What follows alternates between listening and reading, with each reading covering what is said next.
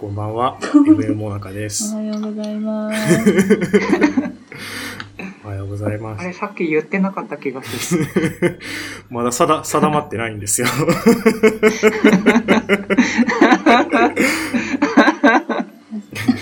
はい。はい。はい。今週も先週に引き続き、ジャマイカから2週連続で KJ さんに来ていただいています。よろしく、よろしくお願いします。よろしくお願いします。よろしくお願いします。忙しいところね、2週連続で時間を取っていただいて、とんでもございません。こちらこそはい。光栄でございます。ありがとうございます。ありがとうございます。はい。でね、先週ね、入りきらなかった分をね、今日また話していただければなと思って。最近あれですよね、日本に戻ってたんですよね。そうなあの、そうなんです。8月の頭くらいに、あの、うんジャマイカの高校、まあ高校生、まあ小学生から高校生までの子供たちを鳥取県に連れていくっていう授業がありまして、それに同行仕させても事らって、日本に帰ってきました。あ、そうです、そうです。業務で、はい。ごい。いいなぁでもなんか本当に、本当にべったり仕事だったので。全然休みもなく、あ、そうなんですか？ゆっくりできず？はい。あ、全然もう、うん。美味しいものも食べれる。家にも寝、寝に帰るくらい。そう、そうですね。だから、ジャマイカの人が、あの、うん。生魚とかが苦手なので、へあの、ー刺身とか。を、そうなんだうんうん。そうなんです、そうなんです。刺身とかお寿司も食べれず、みたいな。えじゃあ、ジャマイカの人たちにおあの人気だったご飯って何ですか？えっと、正直なところだとスイカが人気でした。そうやん。そうやん。あー、甘みが強いからですか？あ、そうですね。すごい甘いって喜んでました。うん。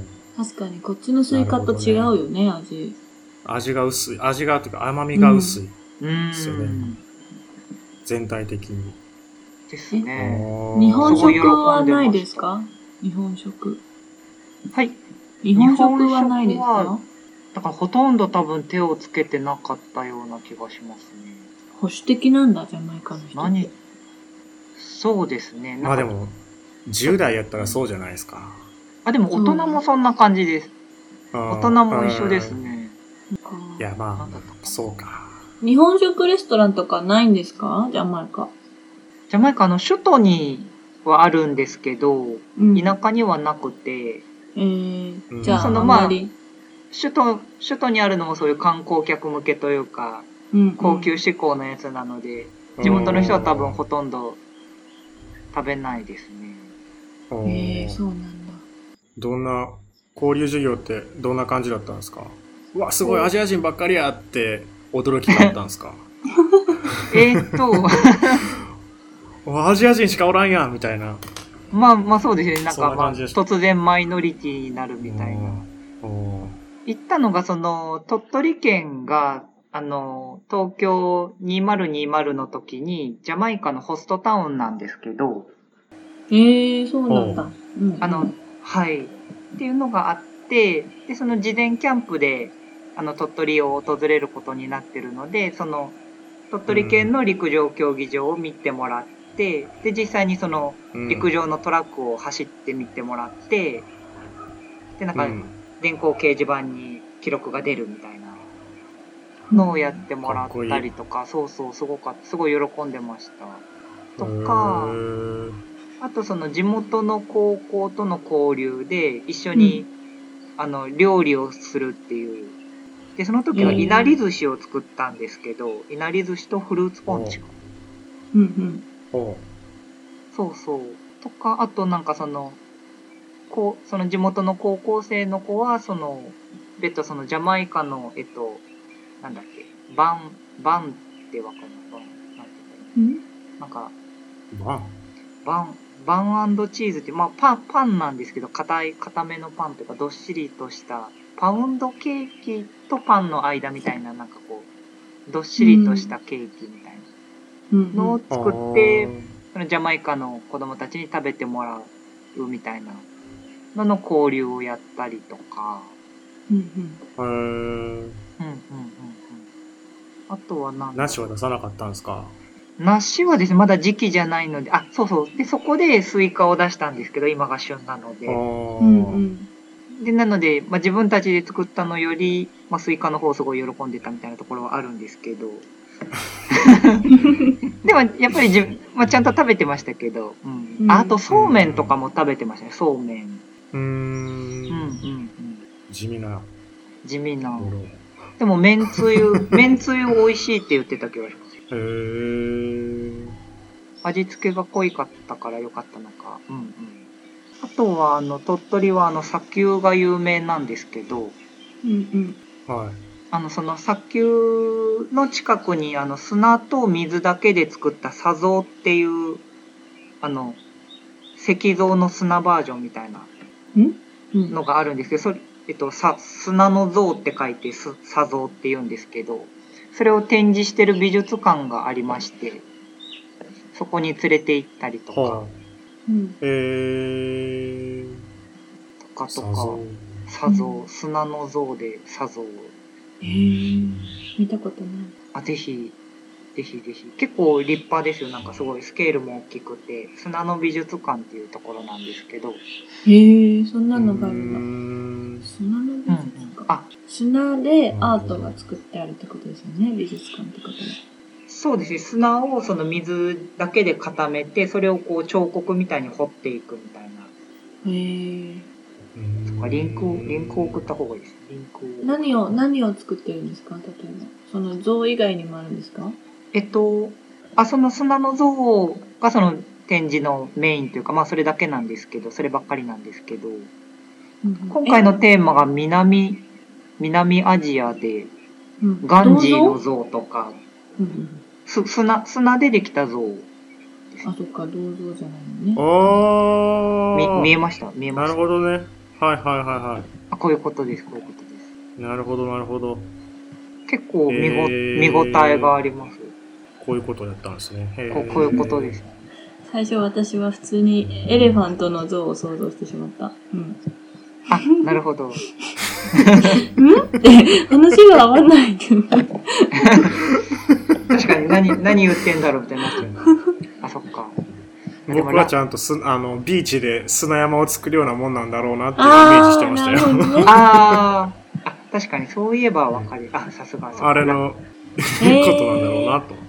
あ、そういうことです、そういうことです。そっかう。んえ、ラジオって難しいですね。うんすごい大い。きい。すごいです、これ。一度はぜひ、お越しくださいませ。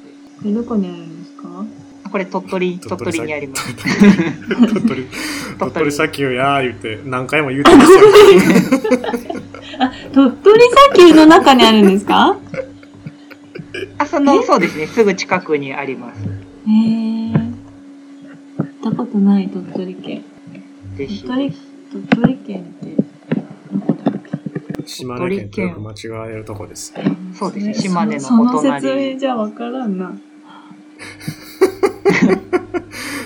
ああ、オッケー。海えっ、沿いね。と、海沿い。岡山、岡山、岡山の北で、兵ご庫の、めんなさい、それもわからないです。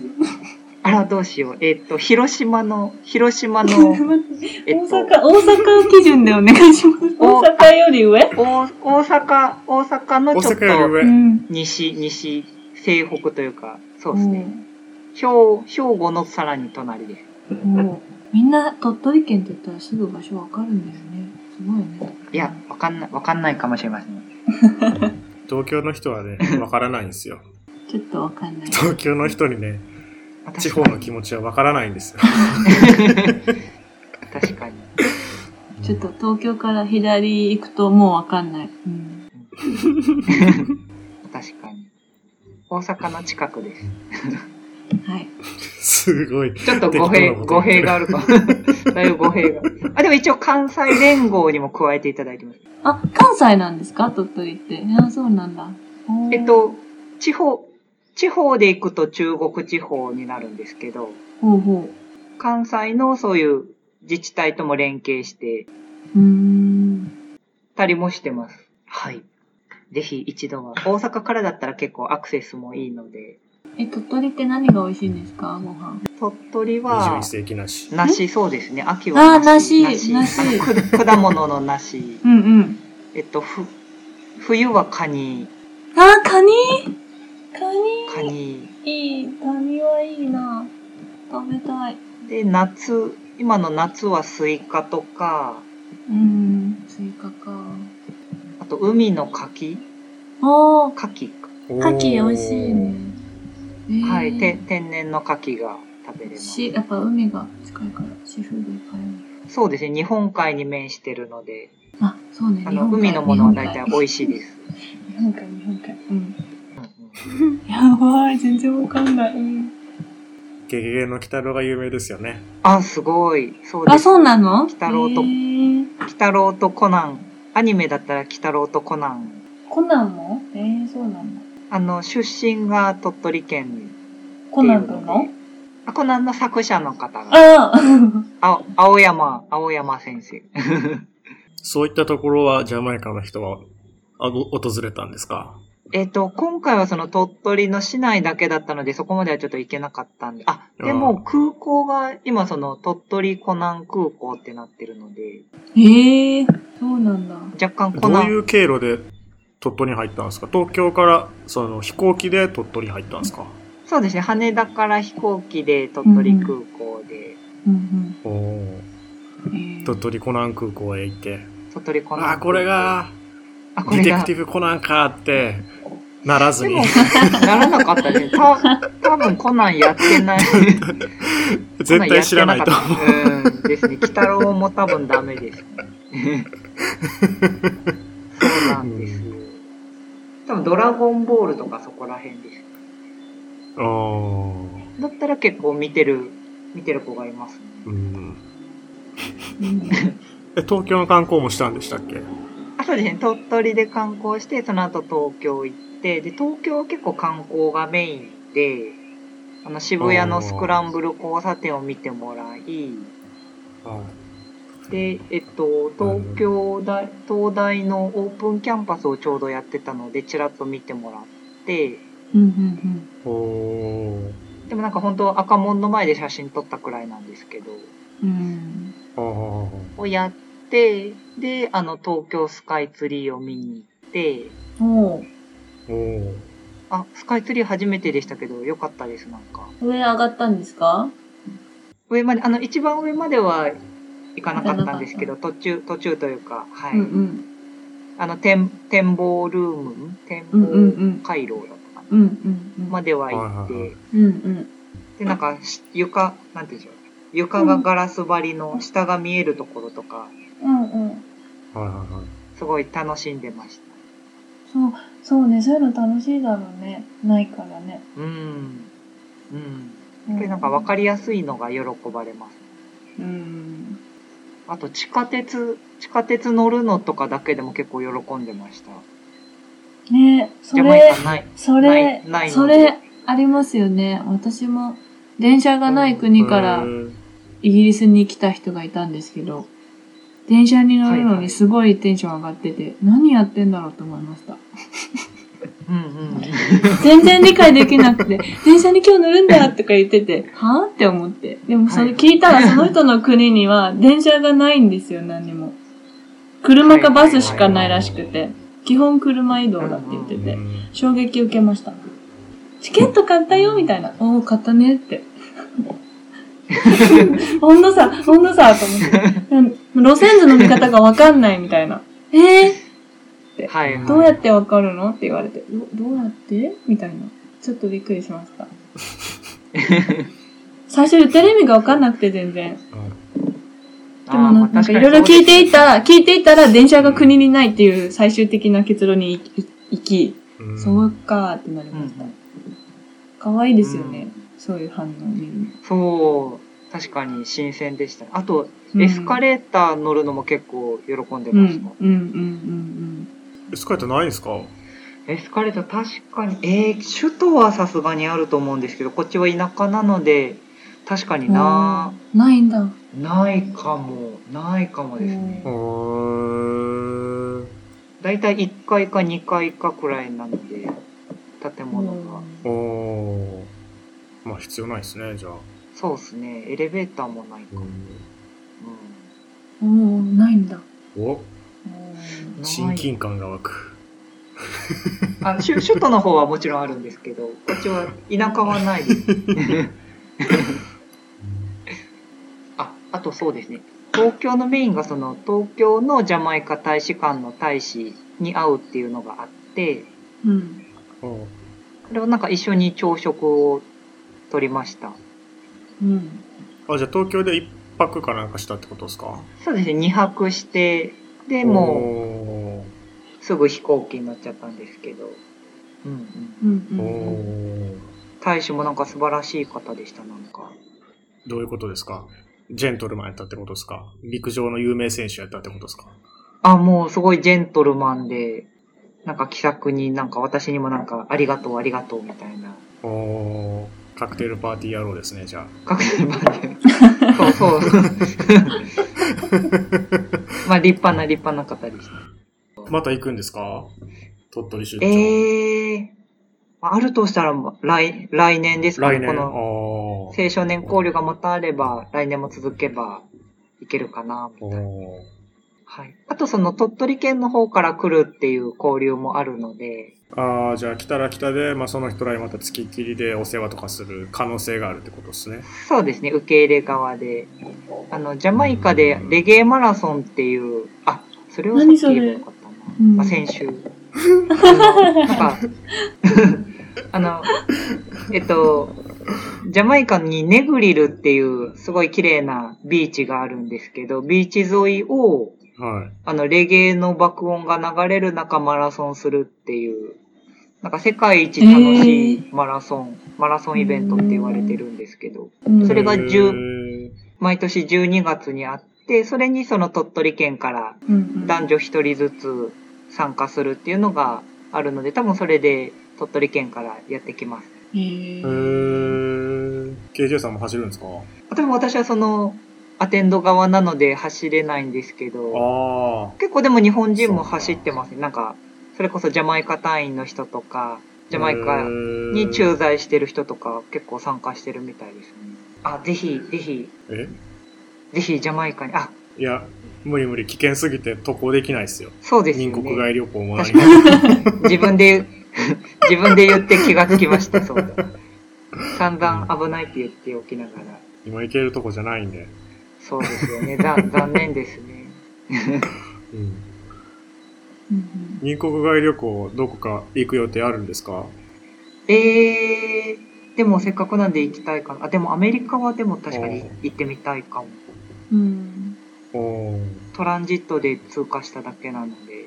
うん そうですね。マイアミで一夜過ごしただけですね。そうですね。同じ屋根の下で。あー、すごい懐かしいですね。僕ら、マイアミの同じホテルで一泊して、それぞれの国へ飛び立ちましたね。そうですね。うんピ、ピザを頼もうとして。そうそうそう。これが、これがアメリカのドラマとかでよく見るピザか、みたいな。何、何ピザですっけ？ペパロニかあ、なペパロニア、そうそう。これがドラマでよく見るやつか。うわ、すごい大きいとか言いながら、夜中ね。夜中に、いい大人が。夜中。ううんん。楽しいね。うん楽しかった。青春した。楽しい。うんじゃああれですか、あその、ジャマイカの国内を制覇しようみたいなことも考えてるんですか？あ、そうですね。まだそんなに行けてないので、そうですね。い行きたいですね。あ、でも今月夏休みをもらってちょっと旅行したいなとは思ってるんですけど、国内を。うん前なんか、ロブスター捕まえに行ってませんでした？あ、そうですね。あれは首都から近いところにあるので、あの、来てすぐの頃に行きました。ロブスター。ロブスターっていつ解禁になるんでした秋、冬とか？ですか秋。12月かなあ、食べたあいです。なんか10 12月から4月ぐらいまでとかそんな感じでしたよね。あの、禁漁区間、期間。ん？いやそのあ取れる取っていいのが取れる時期が、あ、はいはいはいはい。多分それぐらいやったよな。うんうんうん。ゆかさんにはね、わからないのかもしれないですけどね、このカリブ海っていうのはね、うんロブスターが物を言う世界なんですよ。どういうこと？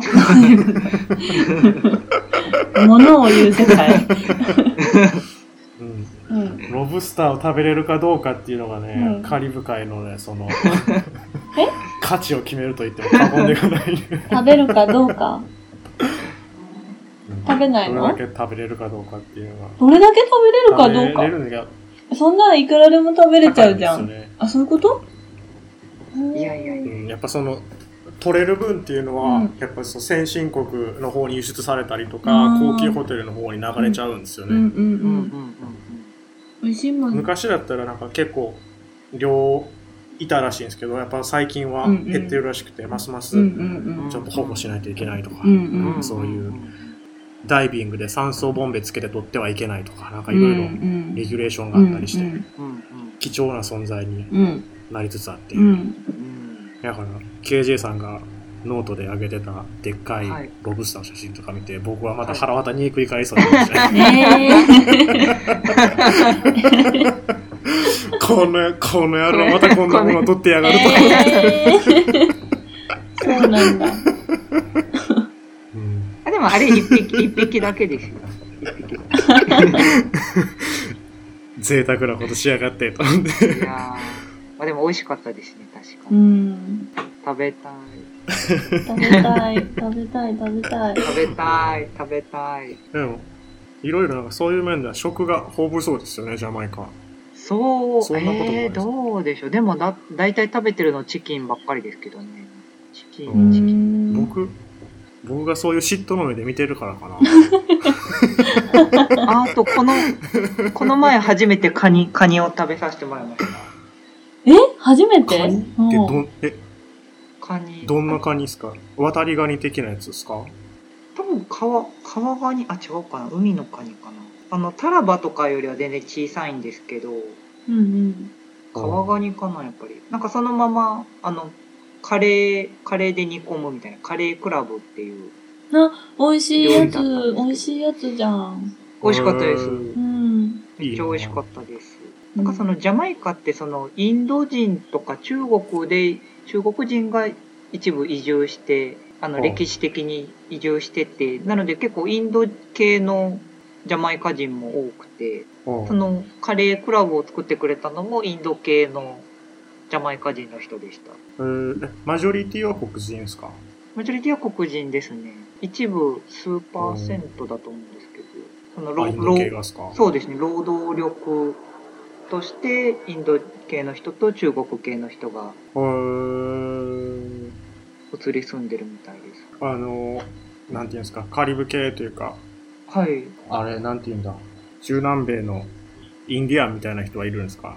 インディアンというか。あ先先住民みたいな。はい。は一部まあでもだいぶお追いやられてというか数は少ないと思うんです。けど一部なんかそういう先住民の方もいますね。うん。へー。その民族はもう市民権を得て市民権というか普通にまあ国民というかとして生活してるみたいなんですけどでもうんうんこっちでは見ないですけど一部そういう人たちが集まって暮らしてる地域があるみたいですね。うん。あ、そういう感じなんですね。うん、多民族国家ですね。そうですね。うん。いや、お腹空いちゃった。シーフード食べたい。シーフードってゆかさん何食べるんですか？シーチキンですか？え？え？カニかエビでしょカニかエビ。あとね、うち、フィジーはウウニが食べれるんです、ウニが。ウニと、えー、牡蠣もすあります。。美味しい。めっちゃいいじゃないですか。うん羨ましい。まあ自分では買わないんですけど、あの、料理隊員の人がウニを使ってあ、ウニパスタ、クリームパスタを作ってくれたことがあって、めちゃめちゃ美味しかった。しかも生でもいけるらしいんですよ。あの、その場ですぐね。買ってすぐだったら。はいはいはいはいはいはい。そう、幸せでした。いいな。で、エビとかカニは結構どこででも手に入るかな。カニって何カニが手に入るんですか？それはちょっとわかんないんですけど、う大きいんですか？ーん、両手ぐらいかな、その甲羅の部分が。え？こう大きいですか？大きい？めっちゃ大きいじゃないですか。ああ、結構大きい。わかんないけど、うん。両手を合わせたぐらいの甲羅のサイズで、で、なんかね、こっちの人たちいろいろなんか混ぜて、身を全部ほぐして、料理して、またカニの甲羅に戻して食べるんだけど、めっちゃ美味しい。うん。何？な。んか玉ねぎとかかな？オニオンと、あとなんだっけな？ニンニクとか？なんか一回その調理、火を通すんですよ。うんうんうん。うん。で、それをまたカニの甲羅に戻して、ご飯サーブしてくれるんですけど、で、ちょっとレモン絞って食べるっていう。えめちゃめちゃ美味しい。美味しそう。あと、海ぶどうがいっぱい取れます。食べれる。あ、海ぶどう、あ、海ぶどういいな。こっちの人、海ぶどうをすごい食べるんですよね。海ぶどうも玉ねぎ、玉ねぎと、あの、レモンで食べるっていう。あの、基本全部味多分一緒なんだけど、うん 美味しいですよ。美味しい。えー、海ぶどういいな。海ぶどう。海ぶどう結構安くて、マーケットで普通に買えますね。へー、いいな。あと何かな意外と海藻系食べるね。この間、なんか、なんだこれっていうのあったんですけど、よく聞いたなんかシーフードケーキだ、え違う、シーシーウィードケーキって言われて、なんじゃそりゃと思ったんだけど、海藻をうんうん。なんかプリンみたいにし固めた、お豆腐みたいな感じって言ったらいいのかな？お豆腐みたいな見た目は。でもなんかちょっと薄い緑っぽいお豆腐みたいなのが出てきて、でも味は海藻の味だった。美味しかったけど、不思議な感じだった。メカブ系かな。何なんだろう？メカブじゃないな。何の海藻かちょっとわかんないんだけど、日本人は多分好きな味？なんかだ、お出汁、お出汁っぽい感じの味がしました。美味しかった。なんか考えるとフィジー、フィジーのご飯って日本に似てるなって思います。へー、お醤油とか？お醤油もつく、使う、めっせお、もう言えない。お醤油も使うんですよ、すごい。へー。あとなんか豚の角煮とかも作るし、こっちの人お醤油で。ほうほうほうほう。そう、生姜がすごい効いた感じで、人参と豚と、あとなんだっけな、じゃがいも？じゃがいもと人参と豚の角煮とかで、そう料理したり。結構似てますね。へー。肉じゃが。ビーフはあんま使わない。めっちゃうん。ええ環境やないですか。そう。ビレッジとか行くとそういうご飯をね、出してくれるんですよ。その仕事とかで行った時も、バーンって。あ美味しい。へー。そうめちゃくちゃええ環境やないか。そうなんですよ。だからあんまり困んないかもしれない。羨ましい。羨ましい。うん羨ましいしか言えない。やば。それかもうどっぷり、それかどっぷりインドカレーに浸かるかどっちかですかね。あそれも、ええやないかう。ん。好きやわ。それか中国、中華料理か韓国料理か、ー。へー。まマック。マックかなって感じです。なんでもあるや何でもある。結構まあ、慣れ慣れましたね。何でもある。うん。お寿司もあるしね。うん。全然暮らしていけますね。ん。全然暮らしていけるやん。そうなの。ご飯のストレスがないのがいい。うん。こっちの隊員、こっちの隊員、この間、メキシコシティで寿司屋行って、うんあまりの美味しさに涙流して帰ってきてましたよ。えー、メキシコ、メキシコで。うんこっち、セントルシアの方には寿司屋が、フィリピン人がやってる寿司屋はあるんですよ。うん。ほうほうほうほう。フィリピンで、人。歴代のその、そうそうそう、歴代のその JICA のひスタッフとかが、これはこうするんじゃ、もっとな、こうじゃこうじゃとか言って育てたって言うんですけど、まあ いまいちなんですよ。それでも貴重やから、ああ、まあまあまあ許せるレベルやっていうので僕らは満足してたんですけど、うんうん。はいやっぱ日本人のやる本格的な寿司は全然違うって言って、涙を流してたらしいです 爆笑しましたね。でもやっぱ日本人オーナーのお店に行くと違うよね。全然。違うよね。なんでなんだろうね。めっちゃ美味しいよね。味覚の感覚だよがね。やっぱあるんでしょう。うん。うん KJ さんは料理自分で何でもするんですか？あ、なんでもっていうか、本当に簡単なご飯炊いて、なんかスープ作ってくらいです。スープも全然バリエーションないし。うん。うんスープ作るって相当ですよね。え、でもそんな、や、野菜を刻んで煮て、うん。なんかうん。スープの素みたいなのを入れてくらいうん。ですよ。うんうん。うん。スープ作んないのゆうきくん。うん。僕、簡単であればいいと思ってるから、フライパン、フライパンしか使わない。えー。え、でもなんかパスタとかなんか、え？え？美味しそうな写真がなんか、ああ、オムレツかな。あ、すごい。食べるもんほぼほぼ決まってるんですよね。えーだから、なんか、すごい最近悲しくなってきたんですけど、うん。生きるために食べてるんですよ。うん。わかります、うん。うん。これわかります？あの東京とか東京で生活とかやったら、うん食べるために生きてたんですよ。うん美味しいもの食べたいから頑張って働くし、今度はこのレストラン行きたいなとか思いながら生活してたんですよ。こっちはそういうものがないんで、日々生き延びるために食べてるんですよ。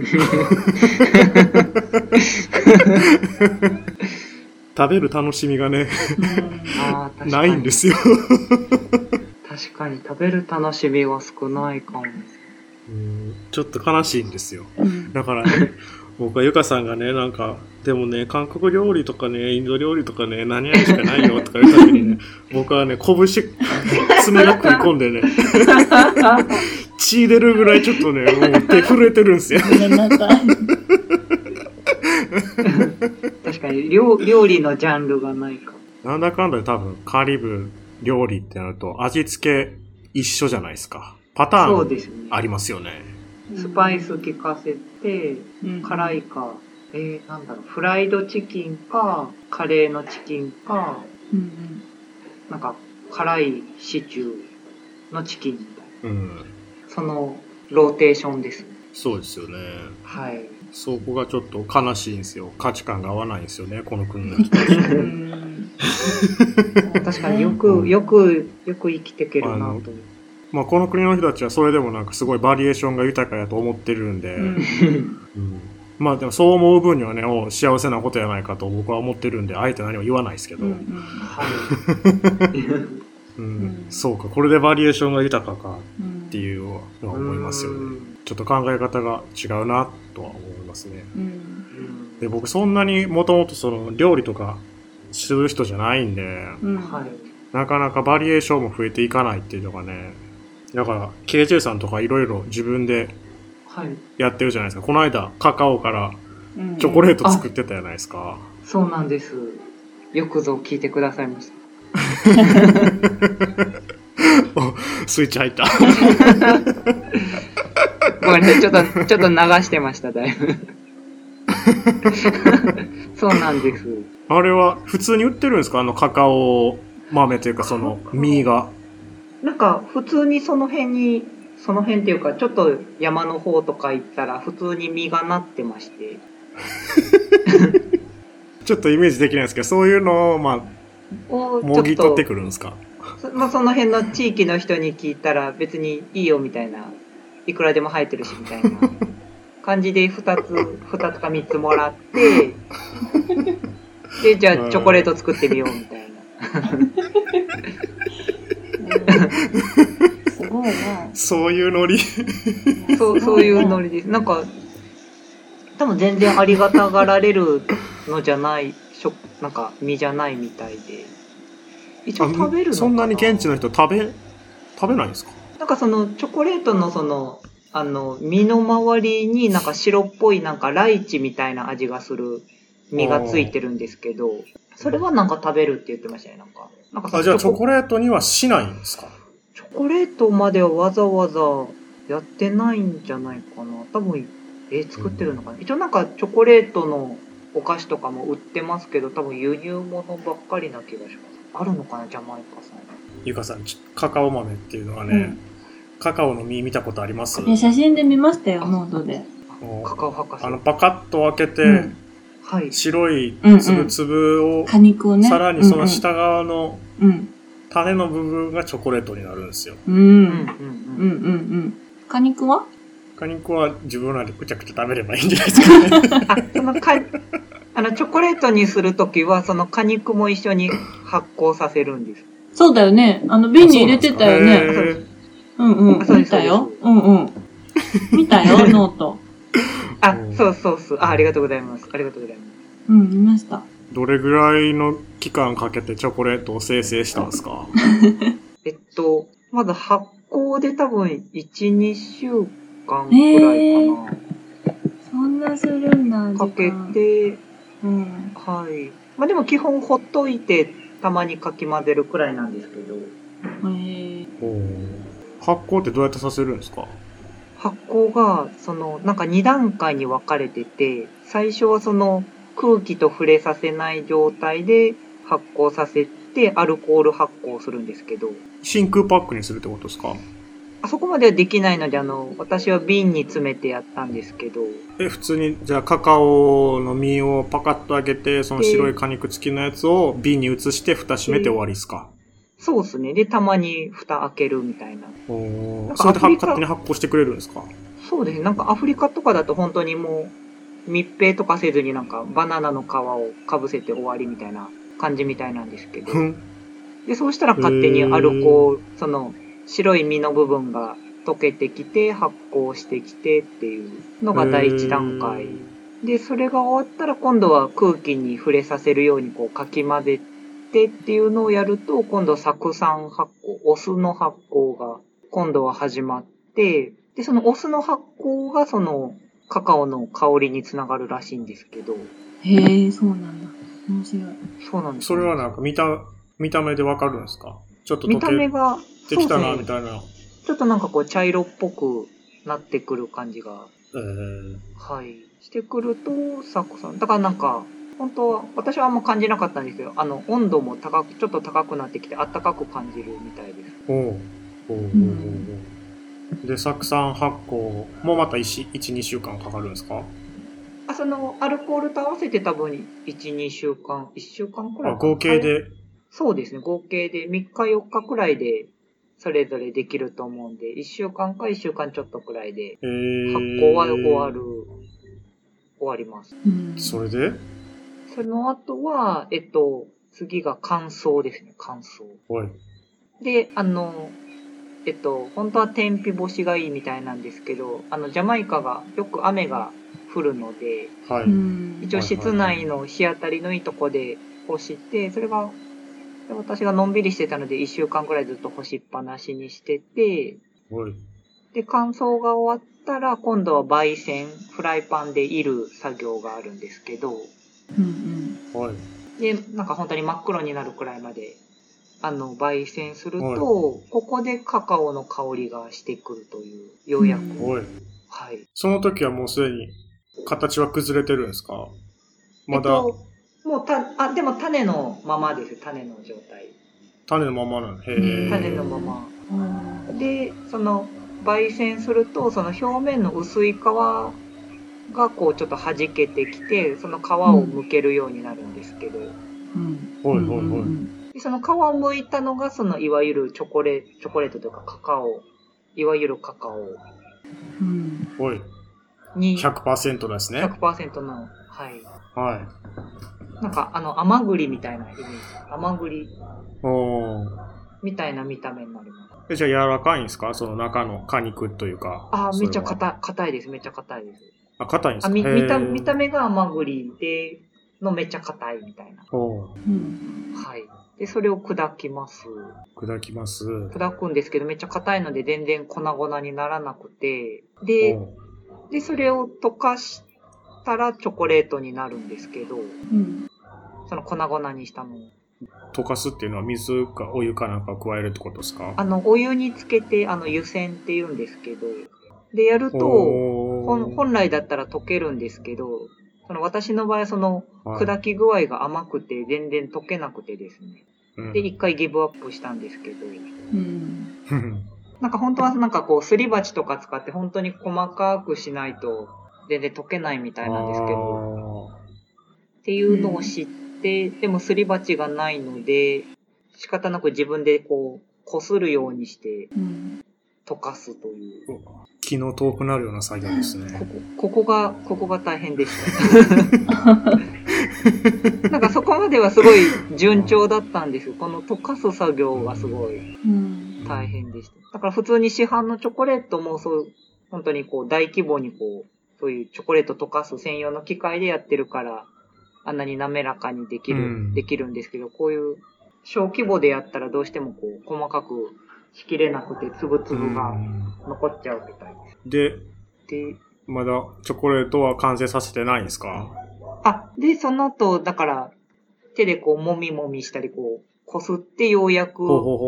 それっぽい、めっちゃつぶつぶは残ってるんですけど、一応板状にするところまでできました。うん。おー。カカオカカオ100%の、100%。100%おーチョコレート100%か。めっちゃ苦いです。なんか、なんか、そうですね。ね、なんかもう本当に薬みたいな。うん。ああでも、やっぱり香りはチョコレートでした。ー。へはい、ぜひお試しください。ー。そうですね。なかなかカカオ豆手に入らない。ないな。でも、セント・ヴィンセントにもある、え、あります？あビネットありますあります。あフィジーはありますフィジーは、あの、ラ、ラキラキっていう地方があるんですけど、そこで、ラキラキ。はい。そう、ラキラキ産のチョコレートがあるらしいんですよ。で、たまにマーケットとかに出てくるから、きっとそこでは取れるのかなって思ってるんですけど、あへー。この間買ったんですよね。3枚500円で買いました、板チョコ。へー、ー。安。あ、や、安い。安い？安いよね。でも結構高級。あ、間違えた。20ドルだ。1000円ですね。3枚で1000円。おー。で、1本高い。3個買ったら1個タダでついてくるから4個買いました。なんかいろんな種類があって豆が違うんでしょうね、きっと。なんとうんうんなんとかとなんとかって。あとはなんだっけ、カバフレーバーっていうのがあります。カバフレーバー。へー。あ、カバ知ってますか？カバ、カバって何でしたっけ？カバっていう飲み物があるの知ってあます、か？おさ、お酒みたいな。お酒じゃないんですけど、お酒的感覚で飲まれてるのがあるんですけど、へー。そう。ただの泥水なんですけど、でもその味え？のチョコレートが、泥水？え、泥？なんかえ胡椒、胡椒、胡椒の根っこで作った粉をはあ。水に溶かして飲むんですよ。見た目は泥水なんですよ。飲むとはいはいなんかちょっと舌がね、ピリピリする泥水なんですよ。そう。えー、どこまで行っても泥水。え、あでも入ってない？入ってないです、入ってないです。飲むと、あの、どんどへんー鎮静化作用が働いて、みんな静かに眠くなっていくっていう飲み物です。はあ。へー。そうそのか、カバ面の。そうなんですよ。そのパウダーがチョコレートに練り込まれてるらしくて、あの、はい、はい buy。buy three get one free だったんで、 get one free をカバにしてみました。でもまだ食べてないです、怖くて。えー、怖くて。うん、怖い。ちょっとピリピリするんねどうなんだろうね。なんか、試食で試したけど全然わかんなかった。うーん冷蔵庫に入ってます。え、カバって香り、香りするんでしたっけ？いや、しない。あんまりわか、私はわかんない。へでもすごい独特な味だから、わかるかなと思ったんだけど、私は全然わかりませんでした。なんで、なるほきっとカどね。カオはあるんでしょうね、フィジーにも。それからどこかに出てるのかな？わかんないです。いや、でもなんかカカオってなんかすごい年間ですごい量の雨が降るところでうん気温もそこそこ高くてあっていう条件が揃わないと揃わないから、その赤道直下ぐらいの国でしか取れないんですよねじ。ゃあ、確かになんか結構限られるみたいですね。そうそうそうそうそう。だからまあ取れるんであれば年間の降水量が結構高いの多い地域なんじゃないかなと思うんですよね。フィジーの私が住んでるところは全然雨降んないんですけど、反対側はすごい降るんですよ。360日雨で。だったら、えーあり得るかもしれない。向いてるのかもしれないですね。うん・え